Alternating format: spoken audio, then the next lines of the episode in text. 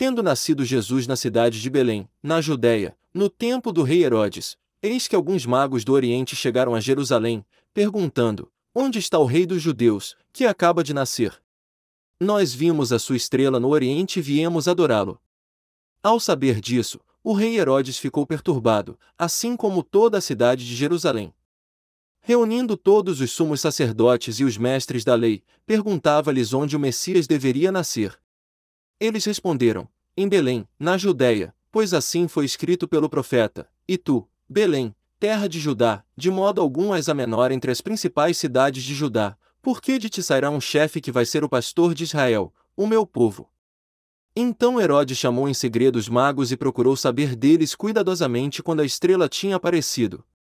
Depois os enviou a Belém, dizendo: Ide procurar e obter informações exatas sobre o menino. E, quando o encontrardes, avisai-me, para que também eu vá adorá-lo. Depois que ouviram o rei, eles partiram. E a estrela, que tinham visto no oriente, ia diante deles, até parar sobre o lugar onde estava o menino.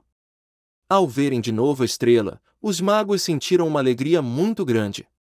Quando entraram na casa, viram o menino com Maria, sua mãe. Ajoelharam-se diante dele, e o adoraram. Depois abriram seus cofres e lhe ofereceram presentes, ouro, incenso e mirra.